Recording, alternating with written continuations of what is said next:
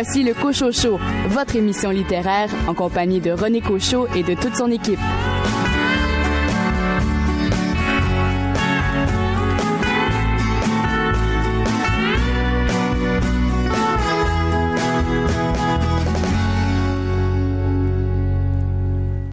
Bien le bonjour tout le monde. Toute l'équipe du Cochocho vous accueille avec grande joie pour ces deux heures consacrées à la littérature.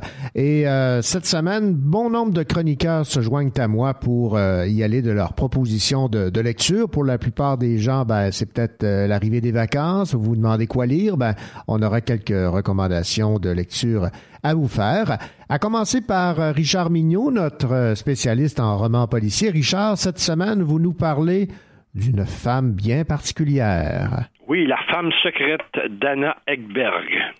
Billy Robinson, quant à vous, c'est un recueil de nouvelles qui a retenu votre attention. Et oui, le syndrome de Takotsubo de Mireille Gagné. Daniel Paré, les gens souvent choisissent le Sud pour leurs vacances et c'est un livre qui euh, s'inspire de cette destination vacances. Ça s'appelle Plein Sud et c'est écrit par Suzanne Marchand. De votre côté, Louis Gosselin, un autre classique à lire pendant les vacances. Je vous parle du dernier roman de Guillaume Musso, La vie secrète des écrivains, aux éditions Calmant Lévy. Et finalement, Caroline Tallier, vous avez lu un roman d'une auteure canadienne-anglaise qui n'a plus vraiment besoin de présentation. Alors en effet, c'est le je vous parle d'un roman qui parle de Shakespeare et du milieu carcéral, Graines de sorcière par les très adulée Margaret Atwood. Alors ce roman est publié chez Robert Laffont et traduit par Michel Albaret March. Nous vous souhaitons une bonne première heure d'émission. L'homme m'a tiré pour être le plus fort, l'homme m'a tiré pillant tous les trésors, l'homme en tirant la vie des gens au sort s'est fait tyran sans l'ombre d'un remords.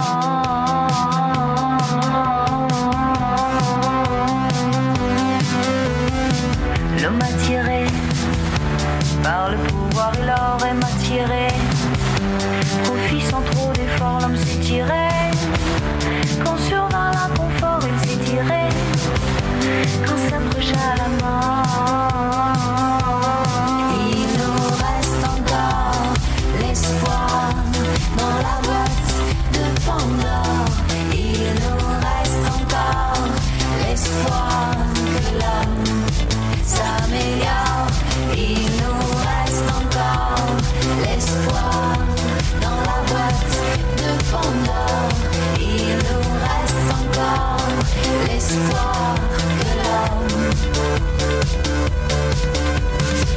Oui, l'homme se tire une balle dans le pied, c'est ça le pire.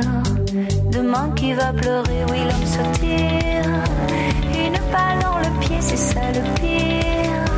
Plus personne pour pleurer. Il nous reste encore l'espoir dans la boîte wonder, it'll last.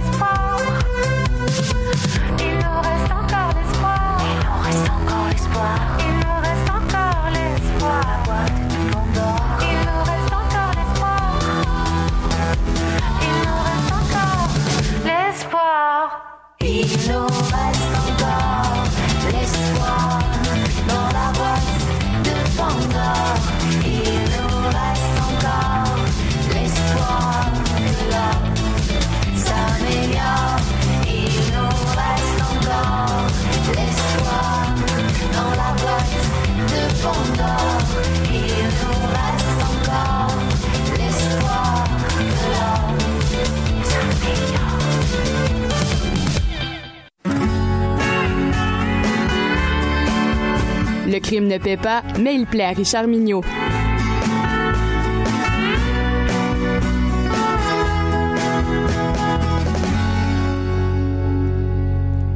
Richard Mignot, vous aimez les secrets? J'adore. Et donc, vous avez sans doute aimé La femme secrète. Exactement. Je vous propose, mon cher René, un petit retour en arrière.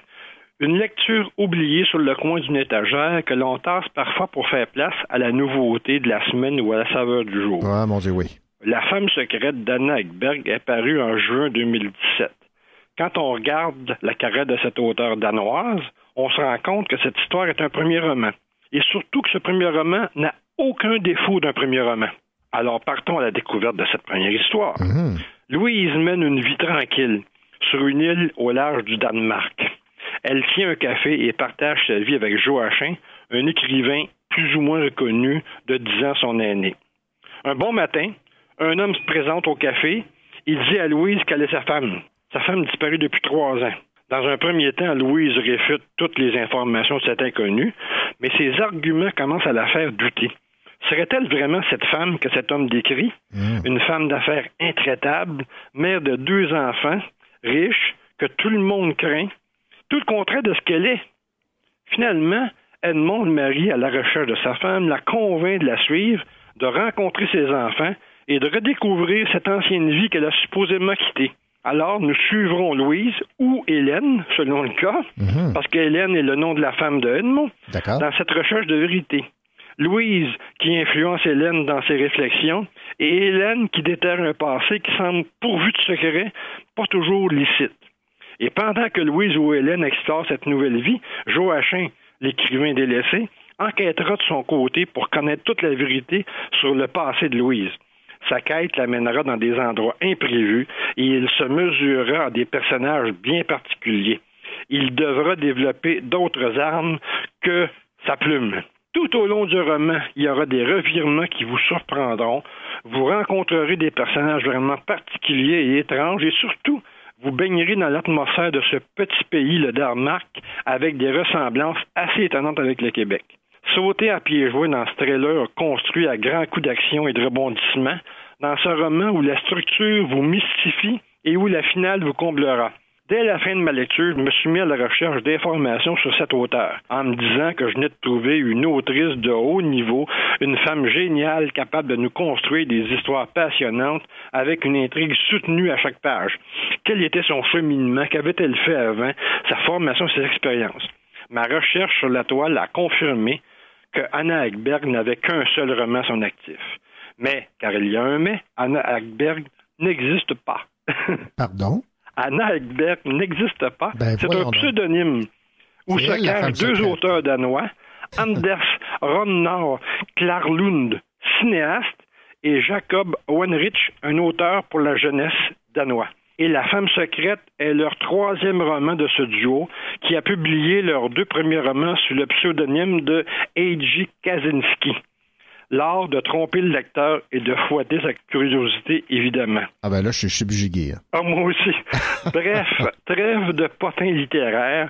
Je mettrai donc sur ma liste de lecture d'été un des deux romans de ce duo d'auteurs. Les deux titres, Le soleil et la mort et Le dernier homme bon. Tous deux en livre de poche, donc ça ne nous coûtera pas cher.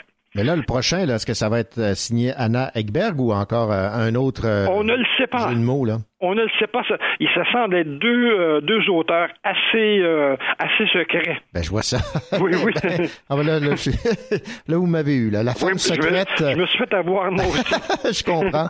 De- Et je retire une leçon de cette Ouais. aventure littéraire. Oui. Il est toujours possible de trouver des chefs-d'œuvre pendant une virée dans notre pile à livres avant de les oublier avec les nouveautés toujours aussi attrayantes. Ah ben, je vais, je, je vais aller vérifier sur ma table de chevet et ma bibliothèque. Il doit y en avoir ég- également de, de mon côté. Y en a sûrement quelques-uns et euh, euh, cette découverte-là, vraiment, ça a été passionnant. Et je vous le dis, euh, je l'ai lu en vacances sur le bord de, de la piscine, sur le bord de la mer.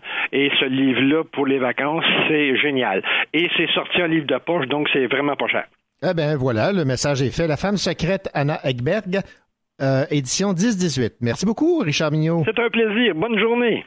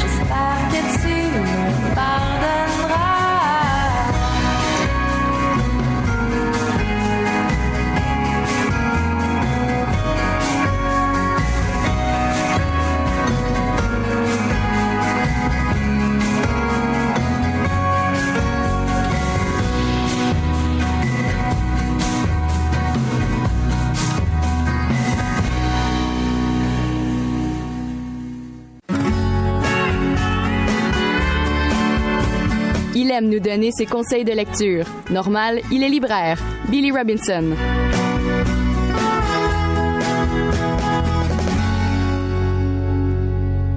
Billy Robinson, bien le bonjour. Bonjour. Billy, vous, euh, aimez lire des romans, toutes sortes de livres, y compris les recueils de nouvelles. Et euh, j'ai bien hâte de vous entendre parler de ce recueil euh, de nouvelles que j'ai eu l'occasion moi-même de lire avec grand plaisir. C'est de Mireille Gagné. Ça s'appelle Le syndrome de Takotsubo. C'est publié aux éditions euh, du Sémaphore. Déjà, le titre en partant, là, ça accroche. Ah oui, ça accroche absolument parce qu'on on sait que le, le syndrome de Takotsubo, le syndrome du cœur brisé, c'est vraiment un, un- un syndrome euh, que Mireille utilise là, pour euh, ce recueil-là. Donc Mireille Gagné, qu'on connaît comme poète et novelliste, bien sûr, a gagné euh, plusieurs prix avec euh, avec ses, ses recueils précédents et euh, elle vit à Québec et donc elle revient avec ce magnifique deuxième recueil là, de nouvelles en fait, puisqu'elle avait déjà euh, proposé un premier recueil de nouvelles en littérature jeunesse qui est malheureusement épuisé, à ma grande déception, Noirceur et autres couleurs, euh, dans lequel elle faisait vraiment un, un- un retour sur euh, des différents problèmes euh, que les jeunes peuvent euh, avoir. Donc, elle revient avec ce magnifique syndrome euh, du Takotsubo. Euh, 17 nouvelles, toutes aussi efficaces les unes que les autres. Moi, j'adore les recueils de nouvelles, comme vous savez. Alors, euh, ça, surtout quand elle comporte comme ça là, un thème qui est à la fois euh, présent et en même temps qui devient comme un peu la ligne directrice là, du, du recueil. Donc, euh, c'est c'est en fonction d'une thématique très, très, très bien élaborée ici. Et c'est la grande force de Mireille Gagné. Et l'autre de ses grandes forces, c'est qu'elle joue avec les mots et leur sonorité. Et c'est tout à fait là. euh, précis, elle euh, son- écriture est, est tout à fait euh, complète. Euh, c'est vraiment une lecture surprenante là, et je vous avoue là, vous allez vouloir le lire d'une traite et vous n'allez pas en ressortir là, vivant. C'est vraiment, c'est vraiment très très fort. J'ai beaucoup beaucoup beaucoup apprécié cette lecture. Oui, c'est qu'il y a certaines nouvelles qui sont liées, d'autres non, mais l'ensemble de l'œuvre l'est. On pourrait dire oui, ça comme ça. pourrait- oui, exactement. On, aurait- on aurait pu pas. Ça, ça peut faire quasiment bon euh, ça- le principe du roman en même temps, mais Ouais. c'est tellement des. Toutes les nouvelles sont quand même euh, différentes et euh, c'est- mais même s'il y a des petits retours à, à une dans, dans quelques une dans l'autre, euh, c'est vraiment la force là. Moi, ce que je je, je, je, je reviens encore à ça, c'est la sonorité. Elle joue, c'est une poète, donc elle sait jouer, elle sait manier des, les mots et euh, c'est vraiment d'une grande grande grande force. Et elle a beaucoup d'humour aussi avec son personnage, par exemple, de Théo Paradis, euh, Oui, qui tout se demande pourquoi ses parents ont osé l'appeler ainsi. là. Quelle idée. oui, voilà. Et c'est vraiment moi c'est avec la thématique aussi du cœur brisé dans la préface on dit que, que ça a été euh, initialement observé dans les années 90 par des cardiologues japonais. Cette condition qui définit par une forme rapide et transitoire de défaillance cardiaque aiguë déclenchée par un stress émotionnel ou physique intense. Donc, on dit qu'à l'échographie, pardon, elle se distingue par une ballonisation ventriculaire qui ressemble au takotsubo, mot japonais désignant les pièges à goulot étroits servant à capturer les pieuvres. Alors, juste par cette introduction-là, on comprend qu'on embarque dans quelque chose avec euh, ce recueil-là de nouvelles que moi, je suis vraiment, vraiment, vraiment très, très, très fier là, de- d'avoir lu euh, euh, dans les premiers temps et que les éditions Sémaphore aient accepté là, de publier ce magnifique recueil. Et ce qui nous permet de comprendre pourquoi on retrouve une pieuvre en page couverture. Tout à fait. Billy Robinson, merci beaucoup. Merci à vous. Vous écoutez le Cocho Show en compagnie de René Cocho, votre rendez-vous littéraire.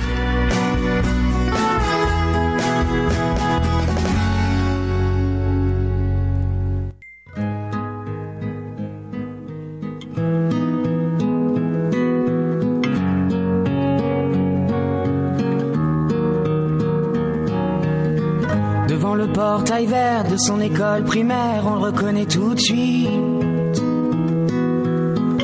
Toujours la même dégaine avec son pull en laine, on sait qu'il est style.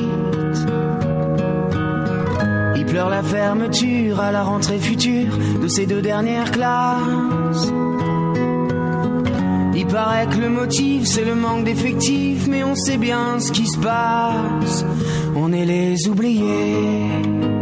La campagne, les paumés, les trop loin de Paris, le cadet de leurs soucis. Regrouper les cantons d'à côté en 30 élèves par salle. Cette même philosophie qui transforme le pays en un centre commercial. Ça leur a pas suffi qu'on n'ait plus d'épicerie, que les médecins se fassent la malle. Y a plus personne en ville, y a que les banques qui brillent dans la rue principale. On est les oubliés, les paumés, les trop loin de Paris, le cadet de leurs soucis. Qu'il est triste le patelin avec tous ces ronds-points qui font tourner les têtes. Qu'il est triste le préau sans les cris des marmots, les ballons dans les fenêtres. Même la petite boulangère se demande ce qu'elle va faire de ces bons becs qui collent. Même la voisine d'en face, la peur, ça l'angoisse, ce silence dans l'école. On est les oubliés, la campagne, les paumés, les trop loin de Paris, le cadet de leurs soucis. Quand dans les plus hautes sphères, couloirs du ministère, les élèves sont des chiffres. Y a des gens sur le terrain, de la crêpe plein les mains, qu'on prend pour des sous-fifres. Qui ferment les écoles, les cravates et du col, sont bien souvent de ceux. Ceux qui ne verront jamais, ni de loin ni de près, un enfant dans les yeux. On est les oubliés, la campagne, les paumés, les trop loin de Paris, le cadet de leurs soucis. On est troisième couteau, dernière part du gâteau. La campagne, les paumés, on les oubliés.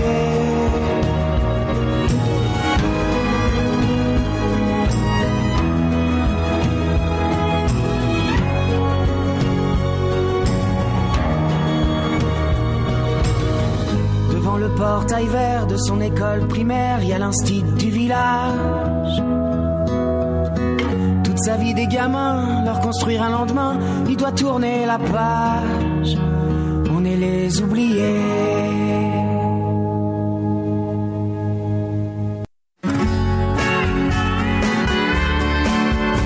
Elle aime beaucoup lire, surtout de la chiclite. Daniel Paré.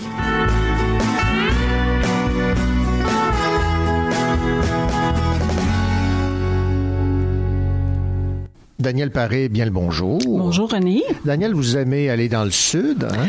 Tellement. comme la plupart des gens, faut, faut le dire. Et euh, vous nous entraînez dans le sud avec un roman de Suzanne Marchand qui a pour titre Plein Sud. Exactement. Plein Sud, c'est un thriller qui raconte l'histoire de Marie Leblanc, une Montréalaise, qui en a plein le dos de son mari et qui décide sur un coup de tête de prendre la route en pleine nuit pour se rendre en Floride, dans le sud, pour réfléchir à ce qu'elle veut faire de sa vie.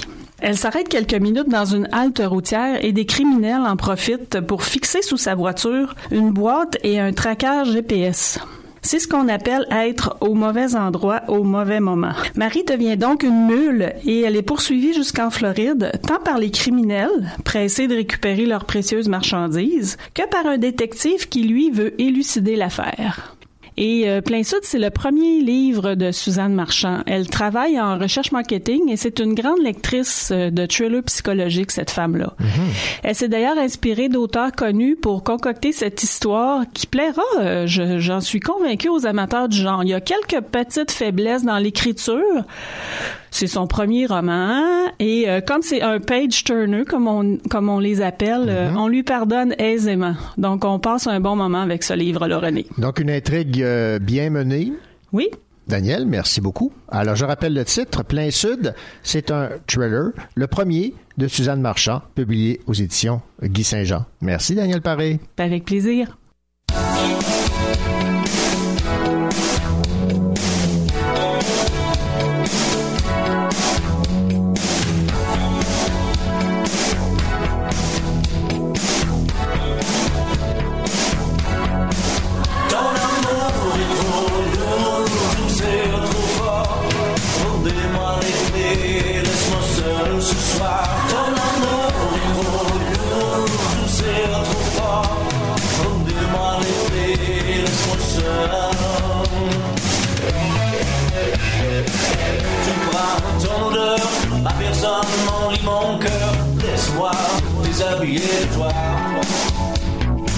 Charme-moi par ton absence, séduis-moi par tes silences, intrigue-moi à distance, ton amour est trop lourd, tu me sais trop fort, remets-moi les clés, laisse-moi seul ce soir, ton amour est trop lourd, tu me sais trop fort, remets-moi les clés, laisse-moi seul.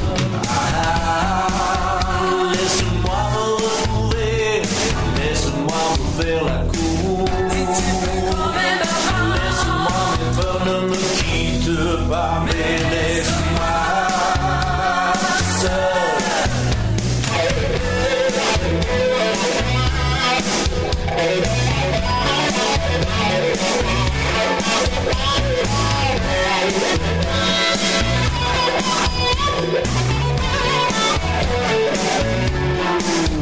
Laisse-moi me retrouver,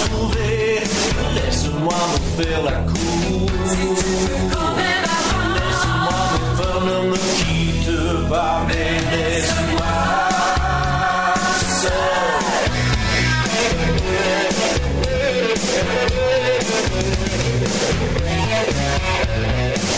S'il te plaît, ne soupçonne pas, s'il te plaît, ne m'interroge pas, s'il te plaît, ne fais pas de mauvais sens.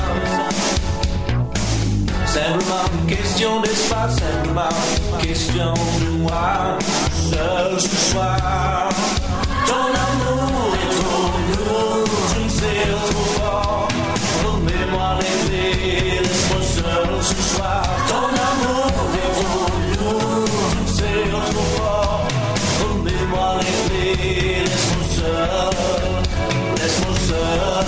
laisse-moi seul.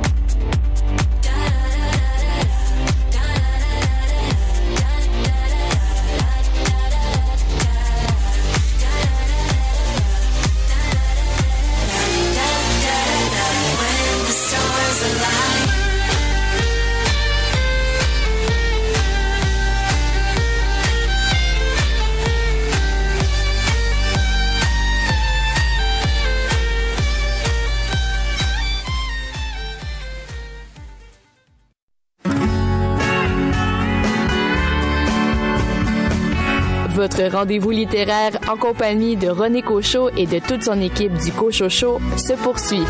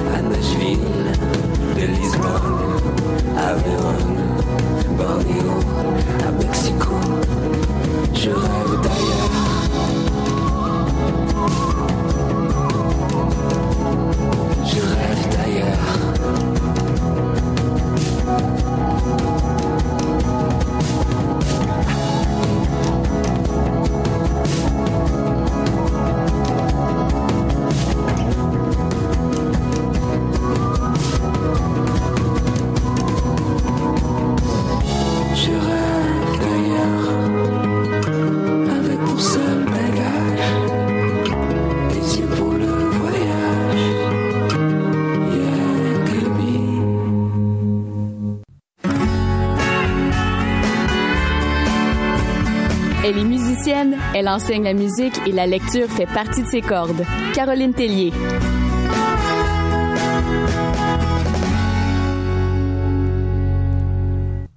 Caroline Tellier, bien le bonjour. Bonjour René. Caroline, vous avez lu euh, avec empressement euh, Graines de sorcière. C'est d'une auteure canadienne qui euh, a une réputation internationale. Elle n'a plus vraiment besoin de présentation si on met euh, ensemble les mots Margaret et Atwood. Alors, c'est un nouveau roman de cet auteur qui a entre autres signé La Servante écarlate. C'est chez Robert euh, Laffont. Et vous me disiez que vous euh, teniez à nous parler un peu de euh, l'introduction de ce roman qui est assez particulière. Oui, tout à fait, René. Donc, ça commence, le prologue, on est en 2013 et on est au théâtre. Donc, c'est une mise en situation. Les comédiens sont, présentent un extrait de La tempête de Shakespeare, rien de moins, et la pièce est interrompue par un mouvement de panique. Il y a quelque chose qui s'installe dans l'assistance, on comprend peu ce qui se passe, et imaginez-vous que ce même texte se retrouve à la page 213. Et donc, il y a une grande partie du roman qui est pourquoi Voilà. cet événement, qu'est-ce qui prépare à cet événement, voilà. Disons que, comme mise en situation, c'est accrocheur. Alors, ça se passe dans le milieu carcéral, vous l'avez mentionné. Euh, alors, euh, parlez-moi un peu donc de, cette, euh, de, de ce milieu là, qui est décrit dans le roman de Margaret. Oui, exactement. Au hasard de la lecture, un peu plus tard, notre personnage principal, qui s'appelle Félix, va être intéressé par un emploi. Parce qu'il faut comprendre qu'il va perdre son emploi. Il va se retrouver à enseigner le, la lecture, mais comme lui est un homme de théâtre, il enseignera Shakespeare et que Shakespeare aux prisonniers. Alors, euh, c'est un moment très, très intéressant du roman. C'est en fait à ce moment-là que ça devient le plus accrocheur. Parce que euh, notre Félix est un excellent pédagogue. Euh, les prisonniers ont tous des noms d'artistes. Et euh, au début de chaque projet, Félix leur donne un petit défi. Et dans ce projet-là, il leur demande de chercher des jurons. Et à la suite de cette recherche, les prisonniers devront jurer seulement à partir de ces jurons. Et il introduit aussi une, une comédienne qui est aussi une athlète, je vous dirais, là, qui euh, est, est très, très habile. Et cette comédienne-là, euh, la première fois qu'elle se présente aux prisonniers, qui sont comédiens, disons qu'elle elle a un jeu théâtral très physique. Puis je vais vous lire un petit passage, vous allez comprendre l'histoire des jurons. Elle serre son partenaire comme dans un étau et lui tord douloureusement le coude à angle droit. On voit clairement les muscles de ses bras nerveux. Oh là là, s'écrie une voix. Par le crétin bigarré, c'est quoi ça? Elle a un tatouage de peste, poison de vérole. Par la fièvre afteuse, de quoi il s'agit? Ah, c'est bon, j'aime ça. Oui, ouais. alors on s'imagine les ouais. prisonniers avoir Ben ce, oui. c'est ça, ce vocabulaire-là, c'est comique. Il me semble que ça marche pas, mais dans le cas de Margaret, ça, ça fonctionne. Euh, je pense qu'il y a également euh, d'aborder dans ce roman, Graines de sorcière, tout l'aspect désir de vengeance. hein? Oui, en fait, c'est que notre Félix est un homme de théâtre. Au début, euh, c'est un directeur d'un festival d'ailleurs. Et il est licencié par Tony. Je vais vous euh, lire euh, le moment de son licenciement et tout son ressentiment. Dans l'intervalle, mon cul, pensa Félix, les choses étaient désormais claires. Ces petits secrets, ce sabotage, ces subterfuges de vipères, cette prodigieuse trahison. Tony en était l'instigateur. Il avait tout mis en place du début à la fin. Il avait attendu le moment où Félix serait le plus vulnérable pour frapper. Ben là, on comprend l'esprit de vengeance. Exactement. Il faut comprendre aussi que notre Félix, c'est vrai qu'il est vulnérable parce qu'il vient de traverser une période de sa vie, disons, il est très émotif. Il a perdu sa femme et très récemment sa fille Miranda, qui avait seulement trois ans. Il vit de la culpabilité. Donc, le, le fait d'avoir perdu ce- cet enfant-là est une chose, d'avoir été licencié, mais aussi il faut savoir que la tempête, il y avait un personnage qui s'appelait Miranda. Pour lui, Miranda, la tempête, c'était aussi son enfant. C'est comme si on avait tué deux fois sa fille. Donc, euh, notre Félix est désespéré, plein de hargne, et il fuit avant de se retrouver au pénitencier. Tout ça, là, il y a tout un épisode de presque 12-13 ans où il fuit, il se cache dans une cabane et il vit avec le fantôme de sa fille, qui grandit, qui vieillit avec lui. Alors, c'est très particulier. Il vit un peu dans sa tête, il rêvasse et il euh, forge deux désirs, remonter sa tempête Mhm. et se venger. D'accord. Je comprends maintenant le lien entre la, la tempête et euh, cette histoire de Margaret Atwood. Donc, elle, elle démontre à nouveau son, son immense talent, son génie d'auteur. Oui, exactement, parce que le sujet est un peu, c'est un peu étrange. On Ouais, se dit, bon, c'est ce que ça va être accrocheur, cette Mhm. affaire-là. Mais en fait, l'originalité du roman, c'est qu'elle réussit à exploiter la tempête de toutes sortes de façons. C'est comme un jeu de poupée russe. Donc, on a la tempête qui est jouée par les prisonniers, par les comédiens, et ça, c'est filmé. Et bon, euh, quand je vous ai dit l'histoire de vengeance, c'est que notre fameux Tony et un certain Sal aussi, un autre personnage, sont devenus des politiciens assez influents et ils viennent visiter la prison. Et c'est là qu'il va y avoir un, un petit quelque chose.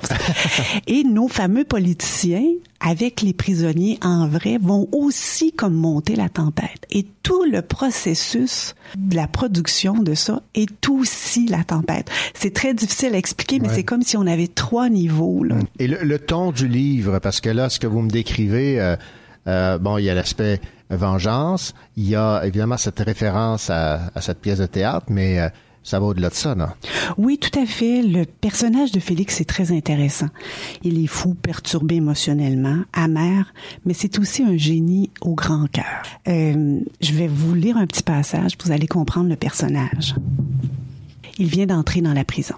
Une odeur de peu, de pète d'oignon, de pieds nus et glacés, de serviettes de toilette humides, l'odeur du malheur pesant sur tous les détenus à la façon d'un sortilège. Mais ce mauvais sort, il sait qu'il peut le défaire, l'espace de brefs moments. Évidemment, ici, il s'agit d'une traduction, donc c'est important que cette traduction soit bien faite parce que ce sont les mots de Margaret Atwood qu'on qu'on traduit et je pense que euh, visiblement c'est réussi. Oui, vraiment, vraiment. Euh, J'ai toujours, je l'ai toujours lu en français et je vous dis jusqu'à présent, elle a une écriture qui est tellement colorée, avec des choix de mots tellement inusités. J'ai l'impression que ça se traduit bien. On le voit, on le sent, on peut facilement le, le réécrire. Vous avez lu quatre euh, livres, quatre romans de Margaret Atwood, dont la fameuse servante écarlate. Et ce que vous me disiez, c'est que à chaque fois, c'est une offre différente? Exactement. Donc, parfois, les, les personnages principaux sont des femmes, des fois, c'est des hommes, c'est des milieux complètement différents, des imaginaires différents.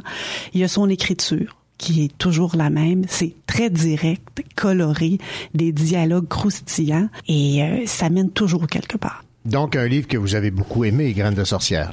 Oui, tout à fait. Alors, euh, ce- c'est un roman lumineux, même si on est dans un milieu carcéral. On a une histoire de deuil, de, licenciement, de vengeance. C'est drôle. Le fait d'avoir intégré le théâtre à cette histoire-là, ça a rendu vraiment un, aspect ludique à ce roman. Et on va terminer, euh, Caroline, évidemment, avec la chanson que vous avez trouvée avec ce roman de Margaret Atwood, Graines de sorcière. Alors, quelle est-elle, cette chanson? Oui, alors c'est la chanson Les remords ont faim de Pierre Lapointe. Et là, comme on a parlé beaucoup de vengeance, Mhm. je vous dirais dans le texte de cette chanson, on entend la vengeance est un plat qui se mange froid. c'est vraiment le propos de la chanson. Merci beaucoup, Caroline.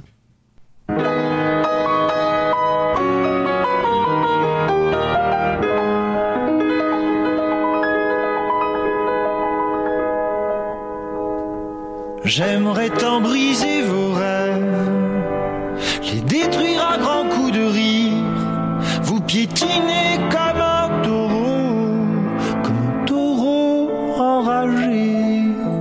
Un jour j'irai marier mes vices à ceux des dieux rois des malices, pour vous tuer à coups de couteau, à coups de couteau passionné.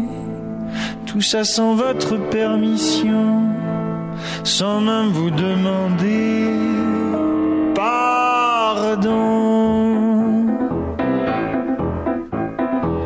J'ai surestimé vos cris, j'ai sous-estimé mes envies, j'ai surestimé mes torts, j'ai sous-estimé le décor.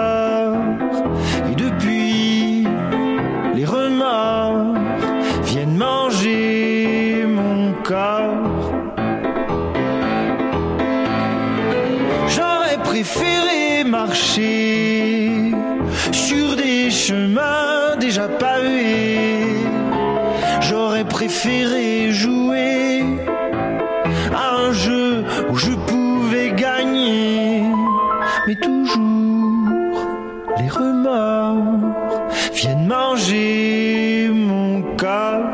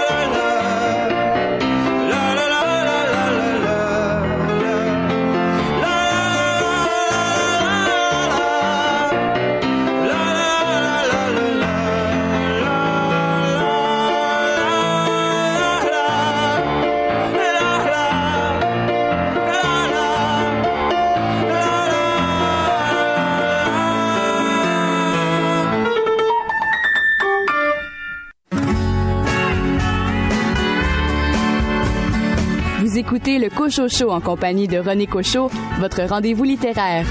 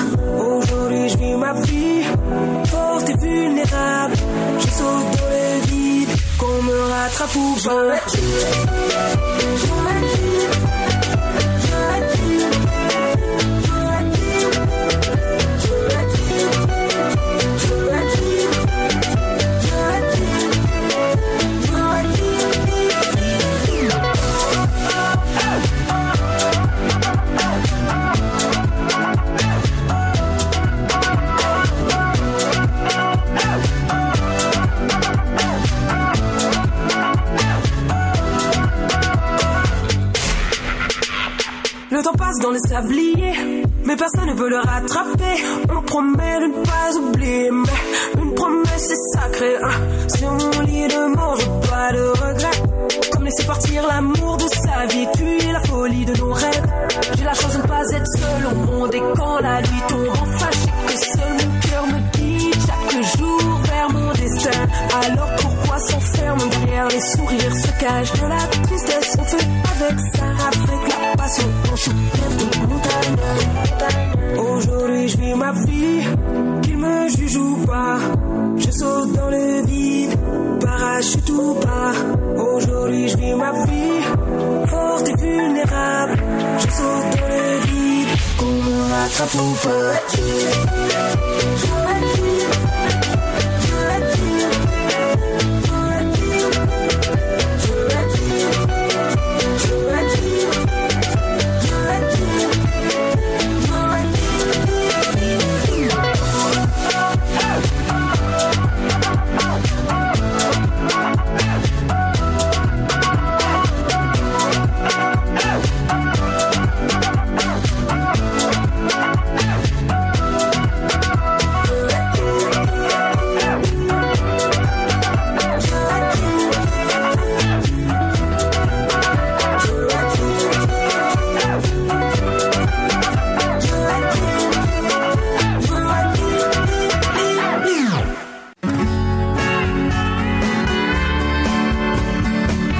Pas peur de prendre quelques livres pour les lire, évidemment.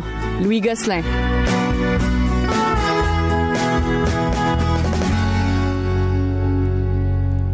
Louis Gosselin, bien le bonjour. Bonjour, René. Louis Guillaume Mousseau est un auteur qui est à succès. Chaque fois qu'il sort un livre, c'est un best-seller. Il a évidemment ses fans. et euh, peut-être qu'on gagnerait à le découvrir. Vous l'avez déjà lu et vous, vous avez plongé dans son plus récent roman qui a pour titre La vie secrète des euh, écrivains. Voilà. Alors, c'est le rendez-vous annuel de Musso avec ses lecteurs et lectrices. À chaque mois d'avril, début mai, à chaque année, il publie un nouveau roman. L'an dernier, c'était Un appartement à Paris. On a eu La fille de Brooklyn euh, l'année d'avant. Alors, il publie ainsi depuis 2005. Cette fois, ou cette année, il nous propose La vie secrète des écrivains. Ça raconte une histoire à la Musso, c'est-à-dire que différents personnages qui habitent différents endroits, ils ont un passé complètement différent et ils se retrouvent interreliés au et à mesure que l'histoire progresse. C'est toujours ça, Musso. C'est la recette Musso. La formule. Depuis 2005. Alors, euh, cette fois, euh, vous mettez un écrivain célèbre qui décide d'arrêter d'écrire soudainement. Puis là, la planète se demande pourquoi il a arrêté soudainement d'écrire. vous mettez aussi un appareil photo perdu qui a voyagé pendant des années. Une île où vivent des gens sans histoire. Des disparitions de personnes inexpliquées. Ajoutez plusieurs rebondissements. Vous mettez tout ça dans le même plat. Vous brassez légèrement cuire à 350 pendant une demi-heure, vous avez euh, le dernier Musso. C'est exactement ça. Musso, c'est euh, c'est toujours la surprise, c'est le rebondissement, mais en même temps, euh, on sait comment ça va finir un peu, que tout le monde va se raccrocher. Et là, on se demande, bon, là, il vient d'arriver quelque chose, ça, ça va arriver comment dans l'histoire, comment il va raccrocher ça à tout ce qu'on lit? Alors, c'est, euh, je lis Musso chaque année, moi, depuis 15 ans, personnellement. Puis, je suis pas surpris de ce que je lis. J'aimerais ça que Musso essaie autre chose, évidemment. Mais d'un autre côté, je me disais, on n'a pas demandé à Monet de faire une autre sorte de peinture parce que ça nous plaisait. Monet, c'est Monet, puis Pink Floyd, c'est Pink Floyd. Puis ça, c'est le son Musso. Alors, euh, si vous aimez Musso, vous allez le redécouvrir, vous allez aimer parce que c'est pas décevant, c'est le même genre d'histoire, mais toujours aussi passionnant. Si vous connaissez pas Musso, vous pouvez lire celui-là et vous dire que les 14 autres avant sont semblables. Donc, si vous avez aimé le type d'histoire, comment c'est développé, vous allez aimer aussi les autres. Alors, sans surprise, il va en vendre encore 20-22 millions à travers le monde, puis on attend le prochain au mois de mai l'année prochaine. ben, merci, Louis. Merci. Libre comme l'air, l'esprit plus fragile, je vogue vers tes mots qui résonnent dans mon cœur. J'accepte et je plie de désirs tangibles et l'air des chaleurs que nos corps forment à deux. J'étouffe et je sens mon corps défaillir.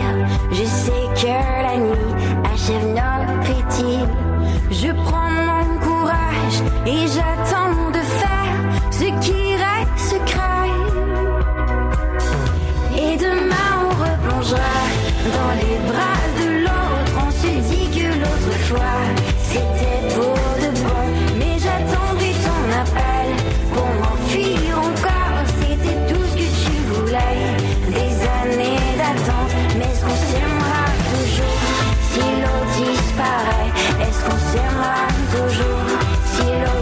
Est-ce qu'on s'aimera toujours si l'autre disparaît? Est-ce qu'on s'aimera toujours? Et quand on se voit, mes pieds lâchent le sol. Je sens la ponture pendre mes remords. Et laisse-toi porter par cette affaire folle. Je sais qu'on ne pense plus à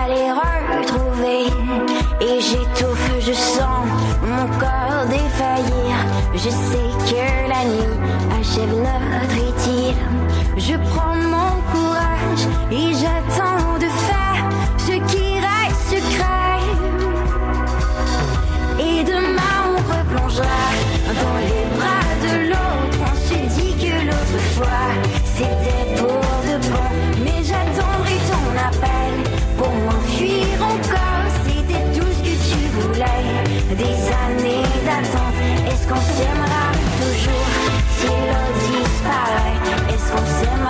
Toujours si l'autre disparaît? Est-ce qu'on s'aimera toujours si l'autre disparaît? Est-ce qu'on s'aimera toujours? Est-ce qu'on s'aimera toujours?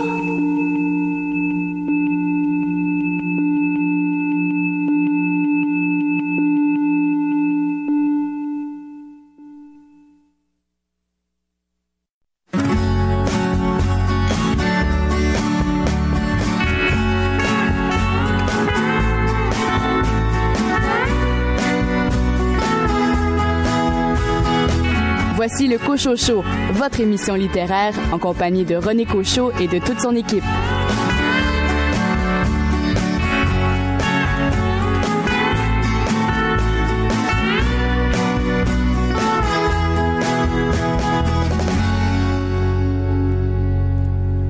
Bienvenue à cette deuxième heure de votre rendez-vous littéraire Le Cochocho, au cours de laquelle vous aurez l'occasion d'entendre les entrevues que m'ont accordé Alexis Rodrigue Lafleur à propos de son roman L'odeur du gruau, paru aux éditions de l'Interligne.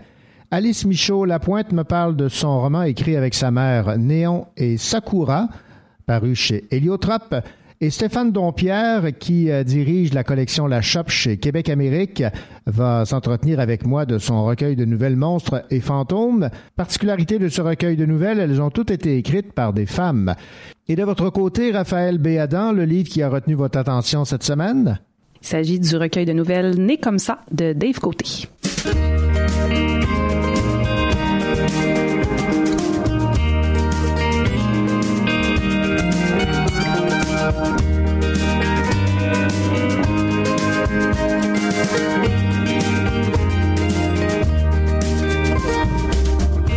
Seul amour, une seule vie, seul et unique.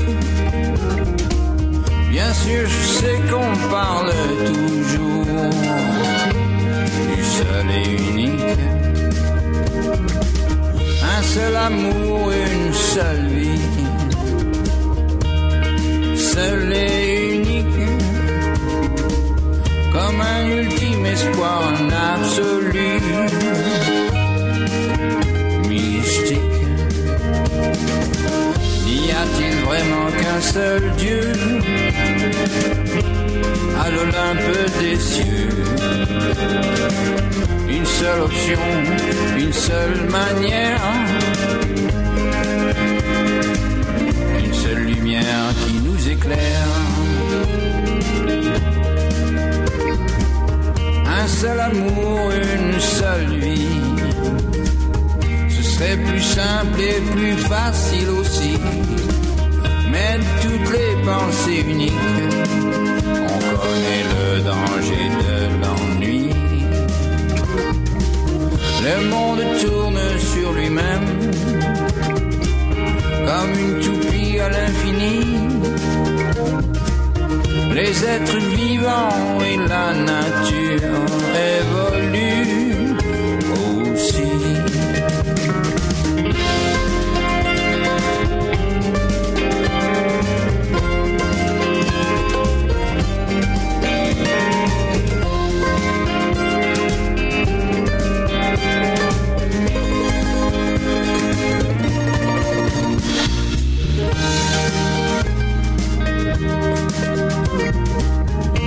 Seul amour, une seule vie. Seul et unique. Comment imagines-tu cet exclu Seul et unique. Un seul métier, un seul ami. Une seule bouteille à la mer. Un seul pays, un seul chemin une seule couleur, un seul destin.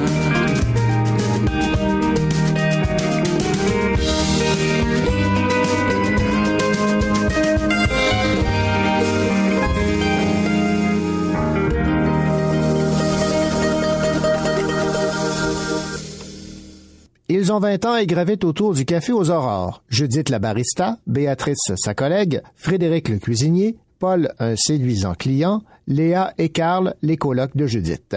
Ils ne savent pas encore que cette amitié va durer toute la vie, pour le meilleur et pour le pire. Croquée à trois époques différentes jusqu'à l'aube de la quarantaine, la bande évolue, se rapproche et s'éloigne. Voici le résumé d'un livre écrit par Alexis Rodrigue Lafleur, publié aux éditions L'Interligne, qui a pour titre L'odeur du gruau. Alexis Rodrigue Lafleur, bonjour. Bonjour, monsieur. Alexis Rodrigue Lafleur, cette histoire d'amitié entre Judith, Béatrice, Frédéric, Paul, Léa et Karl, j'imagine qu'il y a un peu de vous et de vos amis là-dedans. Euh, oui, d'une certaine manière, l'amitié pour moi c'est quelque chose de- de- d'extrêmement important que je considère euh, un peu la, le centre euh, de ma vie. D'une certaine manière, c'est ce qui m'aide à, faire un tas de choses au quotidien.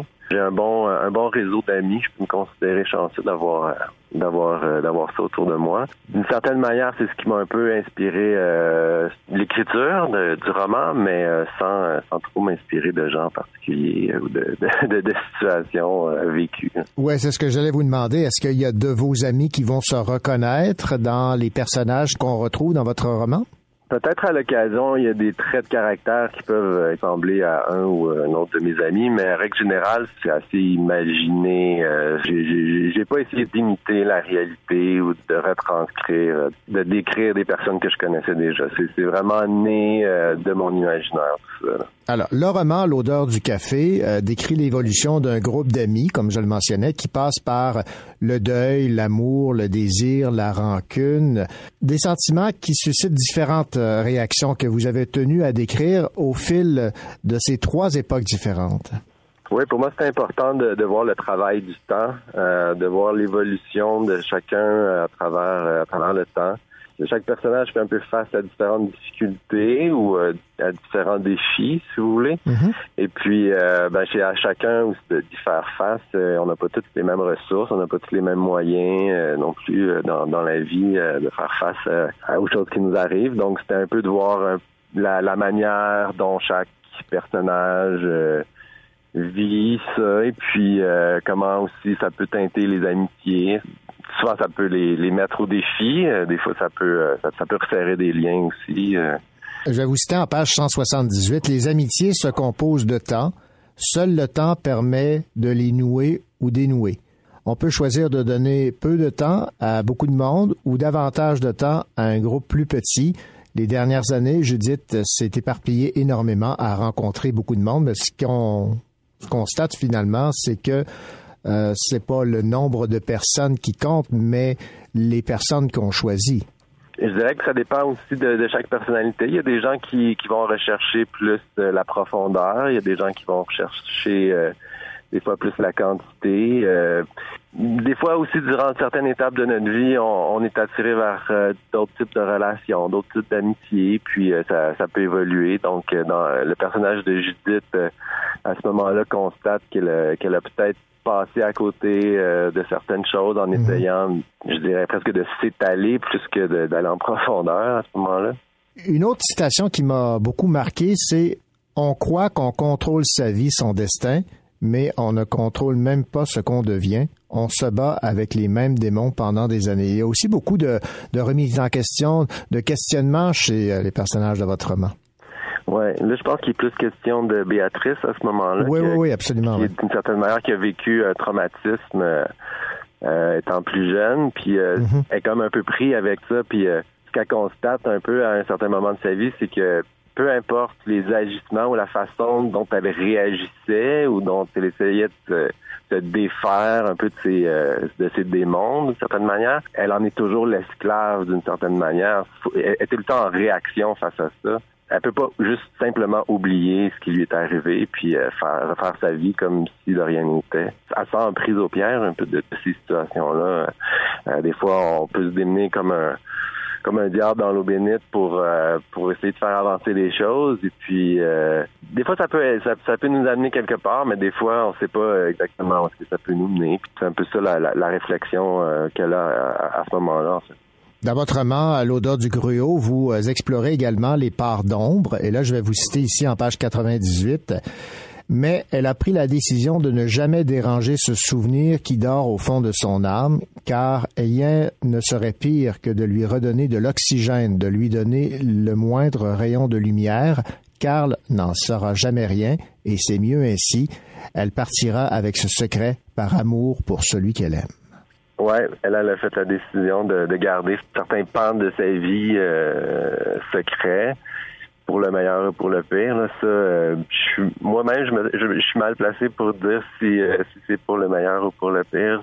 D'une certaine manière, quand j'écris j'écris ces histoires-là, je c'est presque comme simple observateur et Mhm. puis euh, j'essaie de pas trop porter de jugement non plus sur ce qui se passe, ce qui se déroule, puis de, de simplement l'offrir et puis de, de voir ce que chacun va en, en pense et ensuite si le lecteur a, a des leçons à tirer euh, de, de, de ces, de ces choses-là puis ça peut être chacun peut le, en tirer des leçons différentes.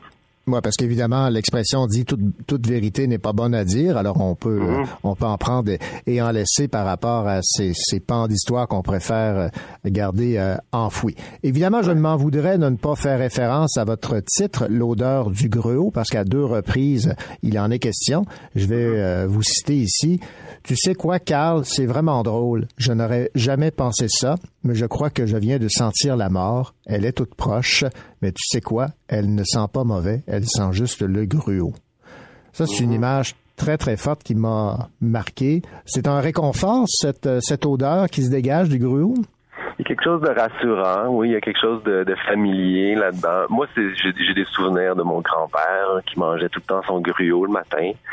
Euh, pour moi, il y a quelque chose de très familier, de rassurant dans ça. Puis quand euh, Béatrice fait référence à ça, pour elle aussi, il y a quelque chose, il y a une certaine paix euh, Mhm. qui s'installe un peu en elle. On sent, on sent qu'elle a un peu fait la, la, la paix avec euh, avec sa maladie, puis le fait que- qu'elle va décéder bientôt. Mais en même temps, je, je trouvais que c'était important, euh, même si parce qu'il est quand même question beaucoup de deuil dans, Ouais. dans le roman. Donc de faire un lien dans le titre, donc d'évoquer quelque chose qui est familier, qui est rassurant, qui est réconfortant, mais euh, quand même en lui donnant une teinte euh, avec la référence, avec le deuil, avec la mort. Euh, donc les, les deux se rejoignent un peu euh, dans, dans, dans le titre. Pour moi, c'était une façon de, de souligner ce lien-là. J'aime bien avoir comme ces deux facettes, ces deux facettes-là présentes ensemble. Et on va terminer avec cette phrase. Il pourra construire un fort dans la neige, aller glisser sur le chemin, jouer aux explorateurs dans les bois. Pour déjeuner le matin, il fera une grande casserole de gruau pour tout le monde et une odeur discrète se répandra dans le chalet, une odeur douce et terreuse qui apaise les cœurs en deuil. Donc, euh, toujours cette euh, odeur apaisante du gruau. Ouais, c'est ça. J'avais envie de, terminer sur, sur une note un peu positive, de faire en sorte qu'il y ait- qu'on voit que l'amitié va se perpétuer, va, va continuer, qui le, le groupe va quand même euh, à travers euh, les différentes choses qu'ils vivent, même même s'il y a beaucoup de choses qui les, euh, les éloignent l'un de l'autre en, en fin de parcours, qu'il y y a quand même espoir de demeurer ensemble, de continuer leur amitié, puis de continuer leur progression, si vous voulez. En terminant, Alexis Rodrigue Lafleur, en, lisant votre roman, j'avais l'impression de me replonger un peu dans l'univers de Stéphane euh, Bourguignon qui nous a euh, écrit la très belle série euh, télé qui a été diffusée à l'antenne de Radio-Canada, La vie, la vie. Est-ce que vous êtes d'accord avec cette comparaison? J'ai été marqué moi-même dans dans la vingtaine par l'écriture de Stéphane Bourguignon, l'écriture de ses romans, Le principe du geyser et puis La valeur de sable. Et puis euh, j'ai adoré euh, la, série La vie, la vie que, que vous mentionnez. Donc il y a, probablement une influence euh, certaine. J'ai toujours euh, suivi euh, euh, Stéphane Bourguignon. Euh, D'une certaine manière, euh, je- je, je sais pas, peut-être je me trompe, mais j'ai l'impression que le, roman est peut-être un petit peu plus sombre que, que la série La vie, la vie. Il y a, beaucoup d'humour euh, dans, dans l'écriture de Stéphane Bourguignon. Il y en a peut-être pas autant que, que, que j'aurais aimé en mettre euh, Ouais. dans, dans l'odeur du gruau. Il y en a un peu, mais peut-être euh, peut-être pas autant euh, euh, que spontanément euh, j'ai dans la vie aussi. Mais, euh, mais c'est sûr qu'il y, y a des similarités, il y a, il y a des similitudes, il y a, il y a- une familiarité là. Puis le, le, le- fait d'avoir un groupe d'amis comme ça aussi euh, qui, euh, qui passe à travers toutes sortes de choses, ouais, c'est proche, c'est proche, ouais. Et question de, terminer en beauté avec un lien musical, on va écouter euh, Patrick Bruel et la fameuse chanson Place des grands hommes, euh, qui euh, là aussi, où il est question également d'amitié qui dure.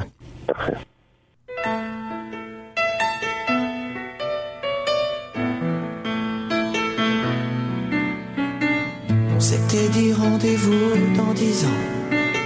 Même jour, même heure, même pomme. On verra on aura 30 ans. Sur les marches de la place des grands hommes.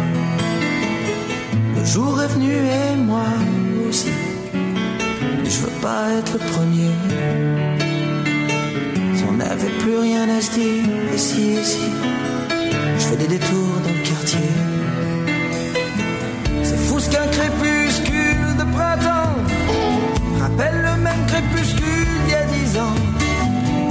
Trottoir usé par les regards baissés. Qu'est-ce que j'ai fait de ces années?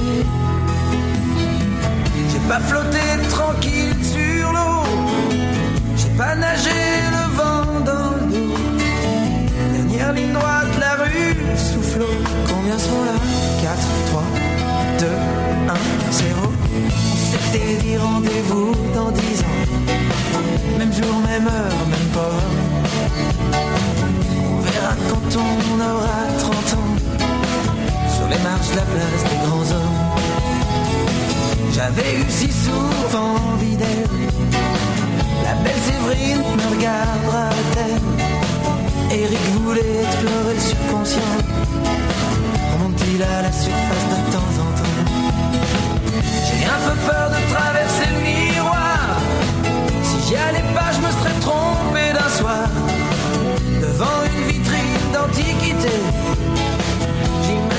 Retrouvailles de l'amitié. T'as pas changé, qu'est-ce que tu deviens Tu t'es marié, t'as trois gamins. T'as réussi, tu fais médecin. Et toi, Pascal, tu pars toujours pour rien. Allez, on s'était dit rendez-vous dans dix ans. Même jour, même heure, même pas. Verra quand on aura 30 ans les marches de la place des grands hommes. J'ai connu des marées hautes et des marées basses, comme vous, comme vous, comme vous. J'ai rencontré des tempêtes et des bourrasques, comme vous, comme vous, comme vous. Chaque amour mortel, une nouvelle a fait place. Et vous, et vous, et vous, et toi, Marco, qui ambitionnais simplement être heureux dans la vie. As-tu réussi ton pari? Et toi François? Et toi Laurence? Et toi Marion? Et toi Gégé? Et toi Bruno? Et toi Hélène? Et ben c'est formidable les copains. On s'est tout dit, on serre la main. On peut pas mettre dix ans sur table est assez trop scrabble dans la vitrine, je vois le reflet d'une lycéenne derrière moi. Elle part à gauche, je la suivrai. Si c'est à droite. Attendez-moi. Attendez-moi. Attendez-moi.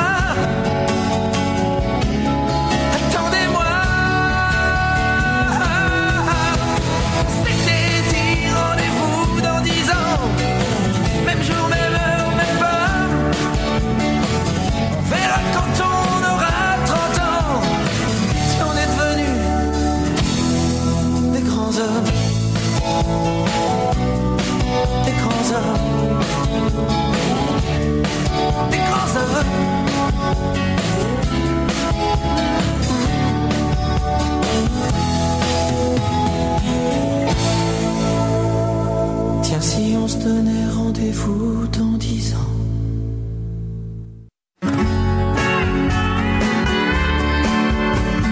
Vous écoutez le Cocho en compagnie de René Cocho, votre rendez-vous littéraire.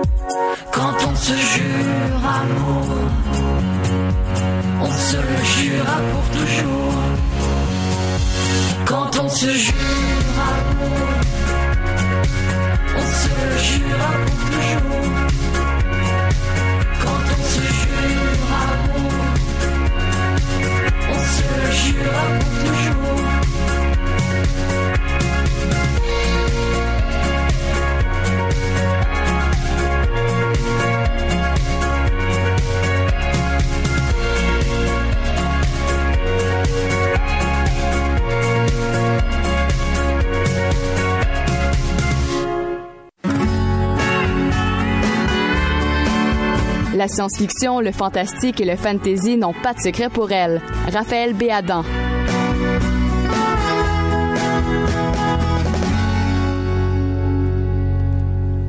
Bonjour Raphaël Béadan. Bonjour René. Dave Côté euh, signe un recueil de nouvelles aux euh, éditions Les Six Brumes, euh, maison d'édition basée ici à, à Sherbrooke.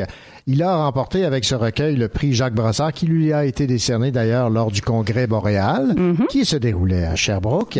Et là, vous allez nous parler de ce recueil qui a pour titre Né comme ça. D'abord, pour ceux qui ne connaissent pas Dave Côté, on a l'habitude de dire que Dave Côté fait du Dave Côté. Et il y a une catégorie aux six brumes parce que les six brumes représentent les six sous-genres, si on veut, des littératures de l'imaginaire.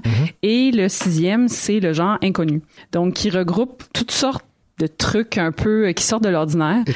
Oui, mais en même temps, euh, qui pourraient être un peu du fantastique, mais un peu, mais qui des fois sont tellement tirés par les cheveux qu'on sait pas trop dans quelle catégorie les classer ou qui touchent à toutes sortes d'aspects en même temps. D'accord. Donc, c'est la catégorie pour ça. Oui, de, Dave Côté rentre très très bien dans cette catégorie-là. Euh, c'est sûr que ça dépend de- des textes parce que là on parle d'un recueil de nouvelles, Euh, mais c'est ça. Donc son, son recueil, comme euh, comme on l'avait dit, vient d'être primé là, avec le Jacques Brossard, ce qui est quand même euh, pas rien. là. C'est quand même une belle reconnaissance là, du, du milieu littéraire en, en science-fiction et fantastique québécois. Puis avec avec Né comme ça, on découvre euh, dans le fond une, une panoplie de personnages qui sont nés comme ça, c'est-à-dire qui euh, qui ont des particularités, euh, des, choses très étranges. Par exemple, il y a un, un homme qui a des chiots à la place des mains. C'est euh, un autre qui est fait de gâteaux depuis depuis sa, sa naissance, puis donc il a toujours peur que les gens veulent le manger.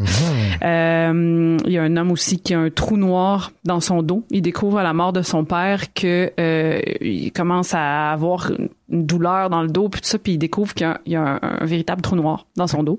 Dans ce recueil-là, on va explorer un peu de façon, je dirais, réaliste, les, la vie de ces gens-là qui sont complètement extraordinaires, si on veut. Et c'est pas, euh, au début, quand j'en entendais parler, j'avais l'impression que ça allait toujours être euh, ah, humoristique ou euh, mais c'est pas le cas. Euh, il y a il y a des textes oui qui sont un peu mais il y en a d'autres où est-ce que ça ça devient même très sérieux. Ça peut même être euh, parce que comme je dis il y a comme il y a un aspect réaliste là-dedans. C'est quoi les conséquences d'être fait en gâteau? C'est comment comment une, une personne faite en gâteau qui qui a des qui a des émotions vit ça? Euh, mais c'est écrit de façon très très euh, très très détaillée, très très bien faite. Euh, puis c'est ça, on, on explore dans le fond les, les, les- des, des avenues là, un peu euh, un peu flyées là, avec euh, avec chaque nouvelle. Euh, j'ai beaucoup apprécié euh, l'uni- l'univers et, et l'originalité de Dave Côté dans chacune de ces nouvelles. Euh, puis je pense vraiment que c'est quelque chose à, à essayer là, si euh, si vous avez une curiosité de, de ces trucs là qui sortent un peu de l'ordinaire. Là, euh, ouais, je pense que ça vaut vraiment le détour. Là, on est, on est bien servi. oui, absolument. Né comme ça de Dave Côté aux éditions Les Six Brumes. Merci beaucoup, Raphaël Béadan. Merci, René.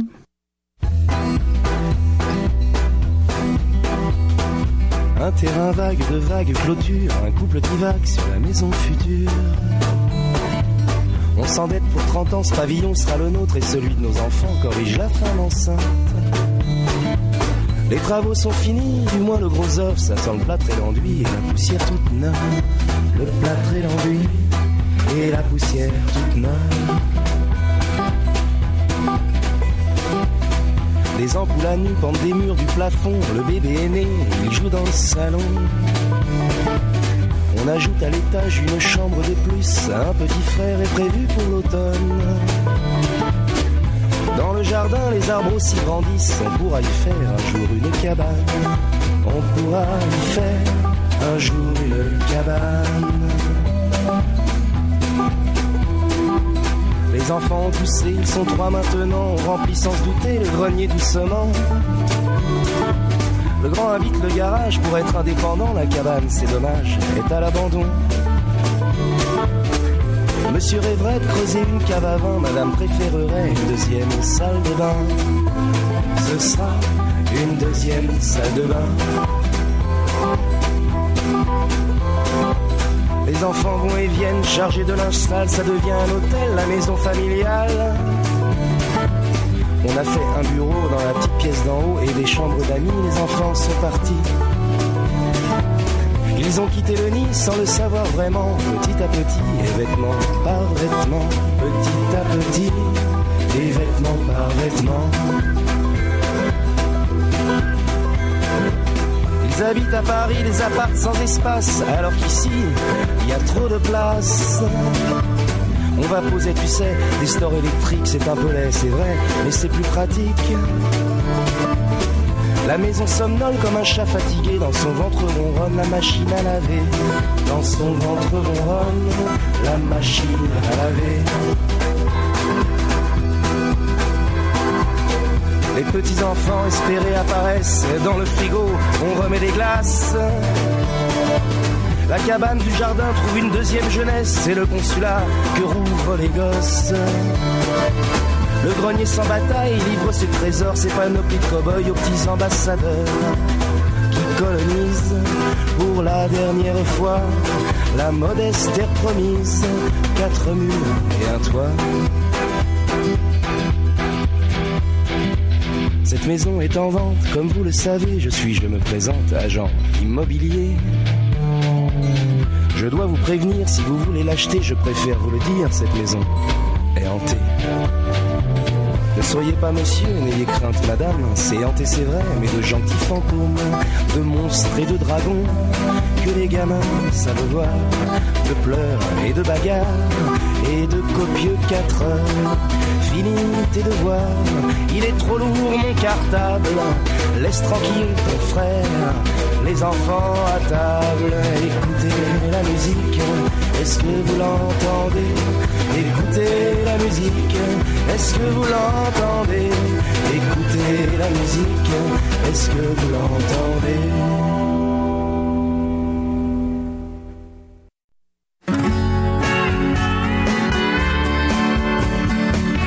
Votre rendez-vous littéraire en compagnie de René Cochot et de toute son équipe du Cochot Show se poursuit.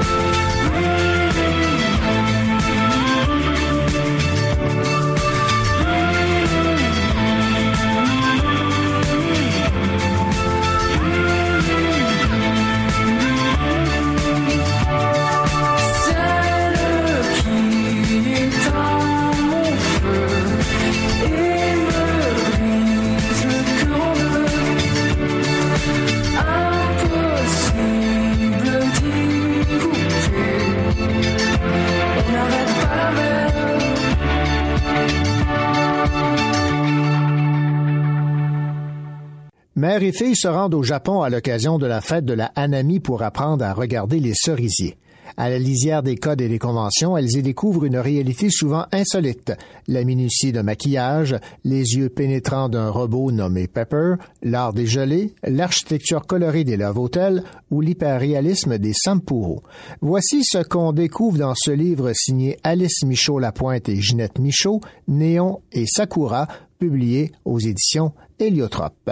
Un voyage au Japon où on en apprend beaucoup plus sur cette société. Je me suis entretenu avec la co-auteure Alice Michaud-Lapointe à propos de ce voyage qui euh, a comblé ses attentes au Japon. Et celle-ci me dit dans un premier temps quelle idée elles avaient, elle et sa mère, en écrivant ce livre.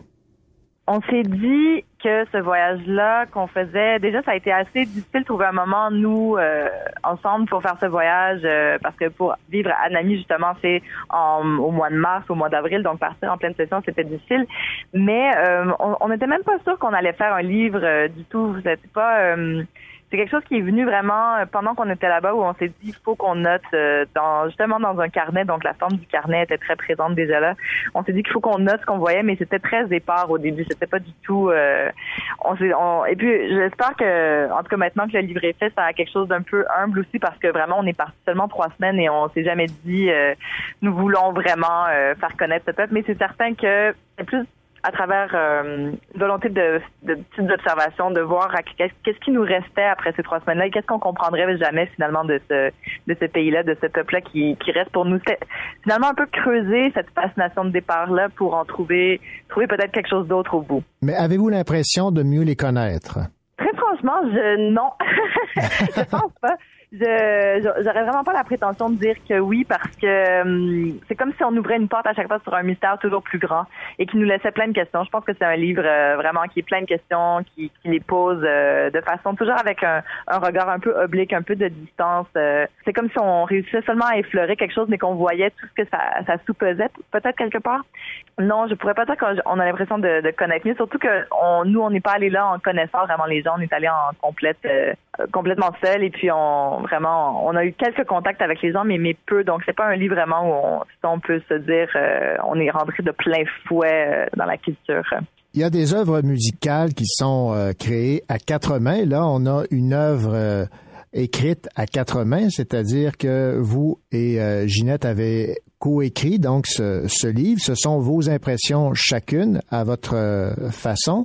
Vous avez choisi également de ne pas euh, identifier qui écrit à, à- à quelques exceptions près où on peut deviner euh, si c'est la, la main de votre main ou celle de Ginette Michaud qui euh, euh, décrit ce qu'elle voit, le, le- le sentiment qu'elle ressent par rapport à, à la, la vie en société euh, au Japon. Ça aussi, c'était volontaire?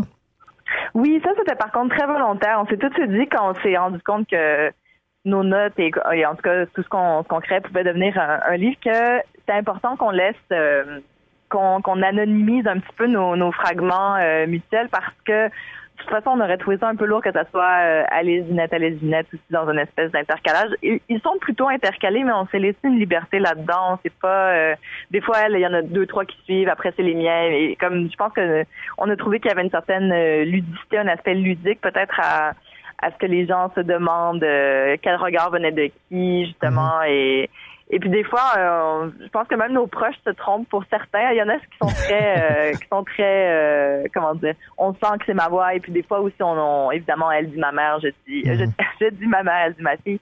Et puis euh, mais non, c'est ça, c'était intéressant. Puis même des fois, elle, je, je, je lui ai demandé de, de- elle disait ta grand-mère quand elle écrivait un, un fragment vers la fin, quand on parle plus de de, nos, de, nos, de nos propres liens. Et puis là, moi, je disais, mais non, t'as écrit de ta mère. tu sais. Donc, il y avait comme ce, ce jeu-là aussi beaucoup entre nous, mais on voulait créer une espèce d'harmonie pour que ça le lecteur se sente pas complètement entre deux mondes, que ça soit vraiment une vision, euh, que, que ça parte des mêmes regards et puis qu'à- que ça essaie des petits points de divergence. euh, Il y a plusieurs éléments de la société japonaise que vous euh, décrivez qui dans l'imaginaire nous frappent comme les robots Pepper, les Love Hotel pour ne nommer que ces deux-là. Est-ce que de tout ce que vous avez vu, il y a quelque chose qui vous a plus marqué? Euh, Il y a tellement de choses, c'est vrai, qui restent marquantes, euh, mais c'est tellement étrange, déjà pour moi, parler de vie, parce que c'est comme si c'était un mirage, comme si j'avais même pas vécu ça, comme euh, là, ça fait quoi? C'était en 2017, donc c'est et comme je, je pourrais vraiment pas avoir écrit ce livre-là aujourd'hui. Mais euh, s'il y a quelque chose qui m'a marqué, c'est peut-être vraiment la, le silence, l'importance du silence. Je pense que ça revient beaucoup dans le livre. Euh, c'est pas le même type de silence qu'on a ici. C'est comme une, je crois, une. Puis c'est sans doute cliché de dire ça, mais c'est vrai que ça frappe. Comme les gens vont parler des toilettes, euh, les gens vont parler. de- C'est sûr qu'il y a ça, mais une espèce de qualité de silence, une qualité à, à, à le laisser être qui que j'ai qui est très différente que j'ai jamais vécu ailleurs. Mais sinon aussi une espèce de particulièrement à Tokyo peut-être cette façon dont les choses sont réglées dans c'est comme si tout le monde était au courant. C'est comme l'espèce de, de choses comme tout le monde est au courant de codes que, qui sont complètement étrangers à toi. C'est très, c'est encore là. C'est, je pense pas que c'est très euh, incroyable de dire une chose comme ça, mais il y a une régularité très euh, très frappante dans la comment les choses fonctionnent. Vous vouliez sortir un peu des lieux communs aussi. Vous imprégnez plus de qui est le japonais que le guide touristique traditionnel. Ah ben tant mieux que c'est ça. C'est vraiment vous les lecteurs qui peuvent nous dire ça parce que on a essayé d'être fidèle à, ce qu'on ressentait puis d'essayer de creuser justement chaque euh, présentement parce que je pense que quand même c'est facile d'exotiser très facilement justement le Japon, de retourner vers les mêmes choses. Et puis ces choses-là existent. Je veux dire, oui, même moi je parle du silence, je parle de comment euh, il y a une grande foule, mais c'est très réglé, euh, tout ça. Mais euh, c'est vraiment d'essayer de voir pourquoi ces choses-là sont là, qu'est-ce que ça nous fait ressentir et de pas toujours être non plus dans un aller-retour entre euh, Occident versus Orient, mais de d'essayer dans la distance et dans cette espèce de retenue qui, je crois, sont importants aussi au Japon de de prendre le même mode qu'eux pour essayer de comprendre les choses et c'est ça qui est qu'on a essayé de faire, mais aussi qui était dans un temps tellement rapide de trois semaines, mais c'est sûr que moi, si ça donne le goût aux gens d'y aller, ça, c'est, c'est- et que les gens veulent faire le même genre d'exercice aussi, c'est ça, ça c'est comme c'est réussi peut-être à ce moment-là.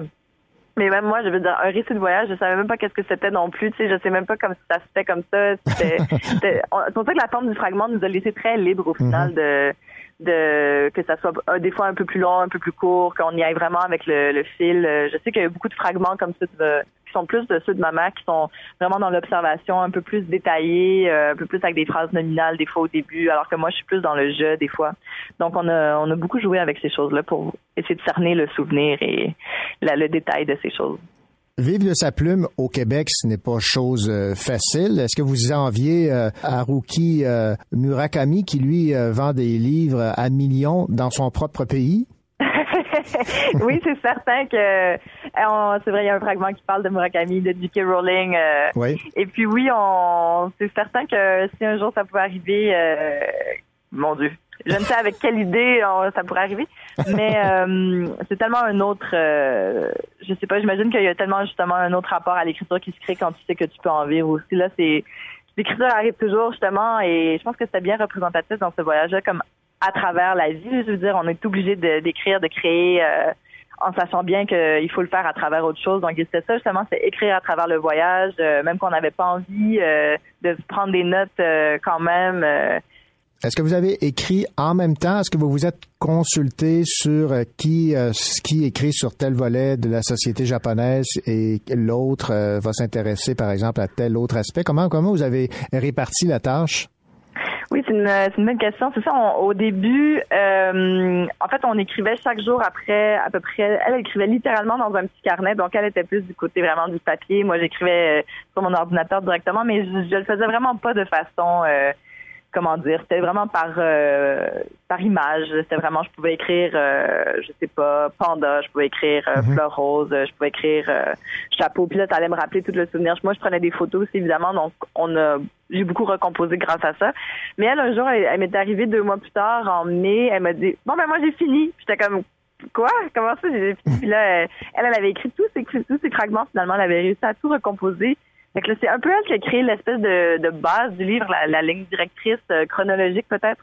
Et moi, j'ai, hum, suis allée à l'intérieur de ça creuser ce qui, ce qui restait à creuser aussi quelque part. Finalement, je allée euh, repenser à des souvenirs euh, qui étaient moins évidents, que je allée vraiment essayer de repenser à qu'est-ce qu'on avait qu'est-ce qu'on n'avait pas dit déjà qui n'était pas de, de l'ordre de ah j'ai fait ça aujourd'hui aussi là, parce que je voulais pas que ça soit un, un livre qui soit juste comme ça. Je voulais que ça soit un peu euh, pas juste dans la chronologie, qu'on qu'on réfléchisse vraiment à des, des choses en particulier. Puis c'est pour ça qu'on a choisi des- que ça soit par mot et pas par chapitre ou pas par jour nécessairement, parce que là, ça aurait été plus classique comme forme, je crois. Mais oui, puis c'est- on est allé avec nos affinités, c'est bien vrai. Elle, clairement, tout ce qui était côté littérature, côté art, elle parle beaucoup mieux de la nature, des, des fleurs euh, que moi, alors que moi, c'est pour ça qu'on s'amuse des fois à dire qu'elle, elle est plus Sakura et moi, je suis plus Néon, mais c'est ça, moi, j'ai sûr, on partait pas avec le même bagage du tout, puis on a essayé de faire rencontrer ces, ces horizons d'attente, ces bagages-là, pour justement pour que ça soit malgré tout uniforme. Ben, c'est réussi, en tout cas. Alice Michaud-Lapointe, merci. c'est gentil. merci beaucoup pour euh, cette entrevue et vous féliciterez euh, Ginette Michaud, votre mère également, pour ce magnifique Ah, ben, merci à livre euh, Néon et Sakura aux éditions Héliotrope. On pourrait peut-être euh, rappeler Sakura. Qu'est-ce que ça, qu'est-ce que c'est? Sakura, c'est donc une fleur de cerisier. Il y en a vraiment beaucoup au Japon et puis la, la floraison vient justement dans ces mois-là qui sont ceux de mars, avril, à Nami. Voilà. Merci beaucoup. Merci René, au revoir.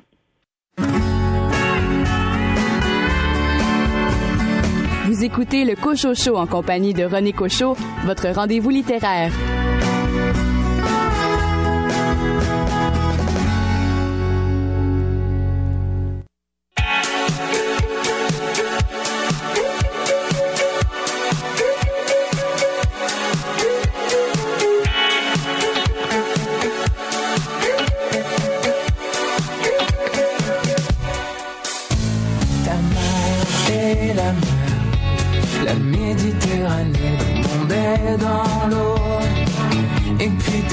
D'enfant sont trempées jusqu'à la moelle sur un bateau qui coule, qui coule.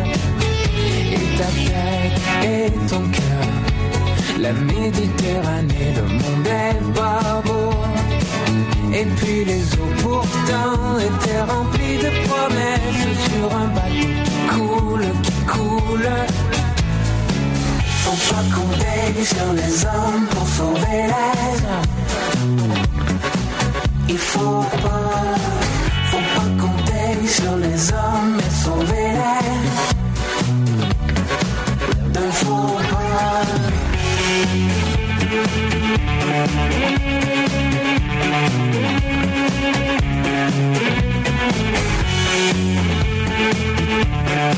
T'espères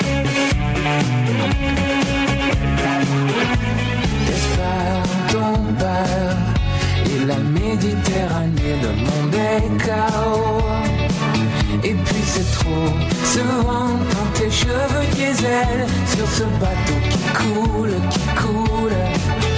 Et ta mère est la mer, la Méditerranée, le monde veut ta peau. Et ce bateau absent était la dernière adresse d'un survivant qui coule, qui coule.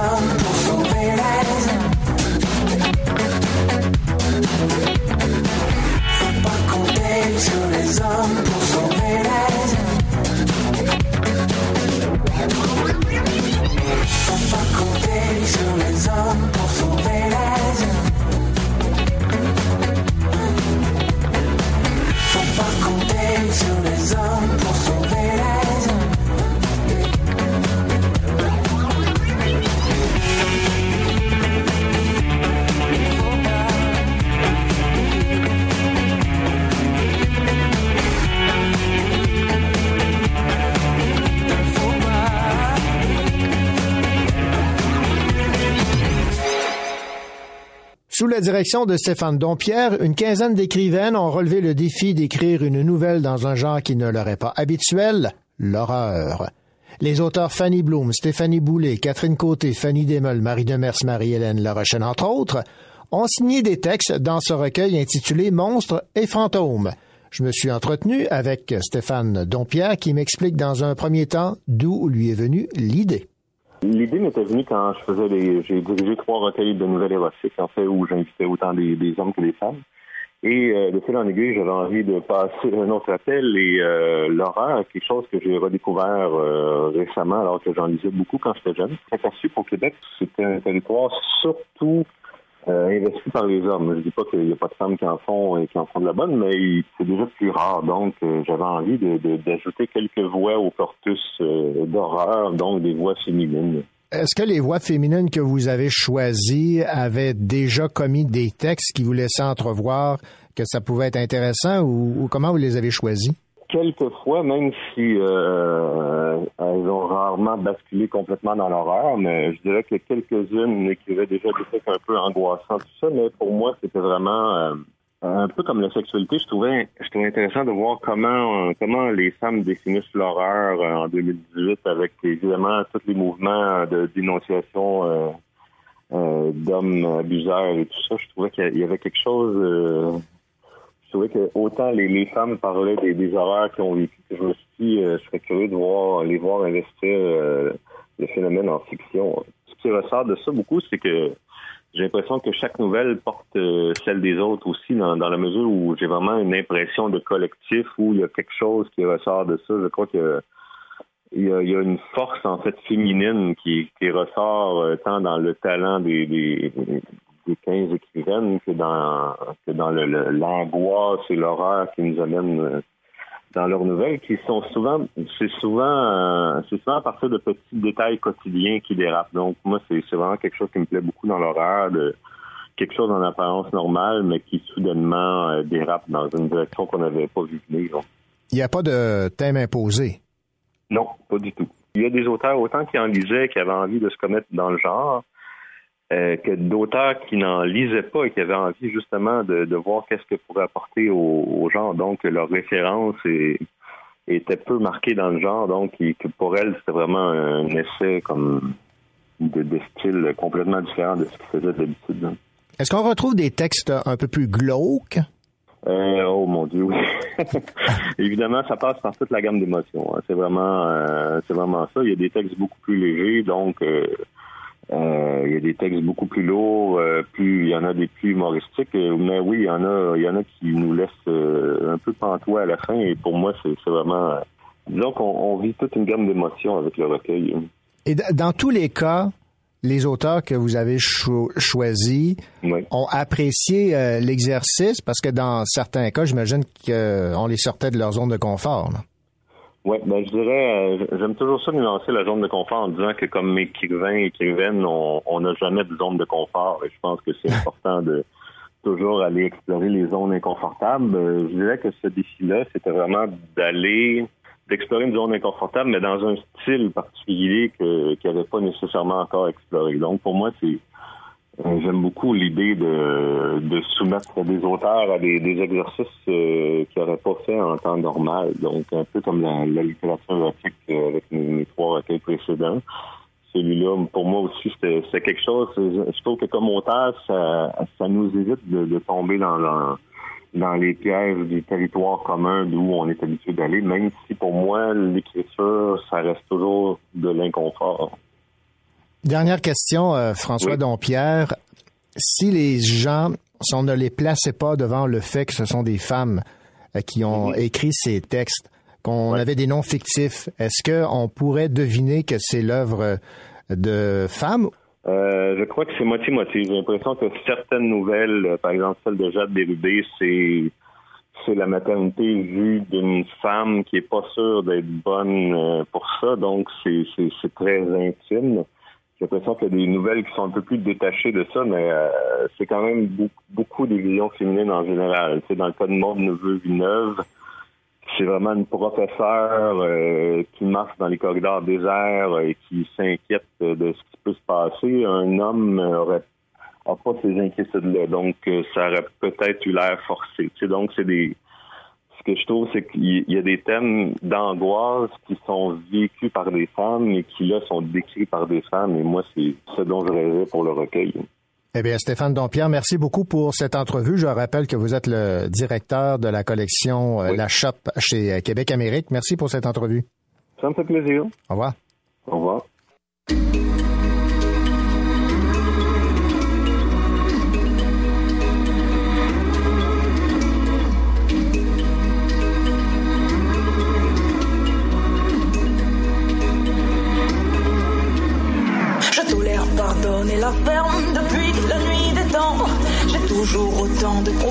Sauf qu'en plus, faut que je tape maintenant si t'as envie et que j'ai la flemme. Et bah, je fais semblant.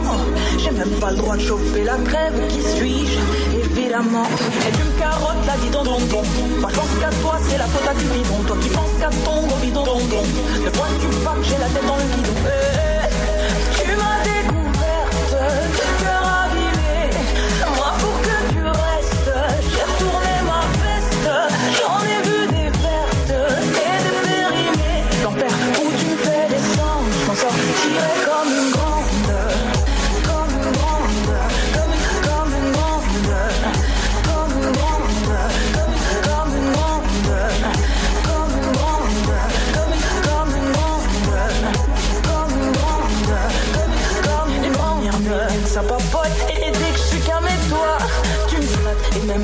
capote. Avant de me taire avec un doigt que lorsque je suis la plus belle, que t'entends ce que je raconte.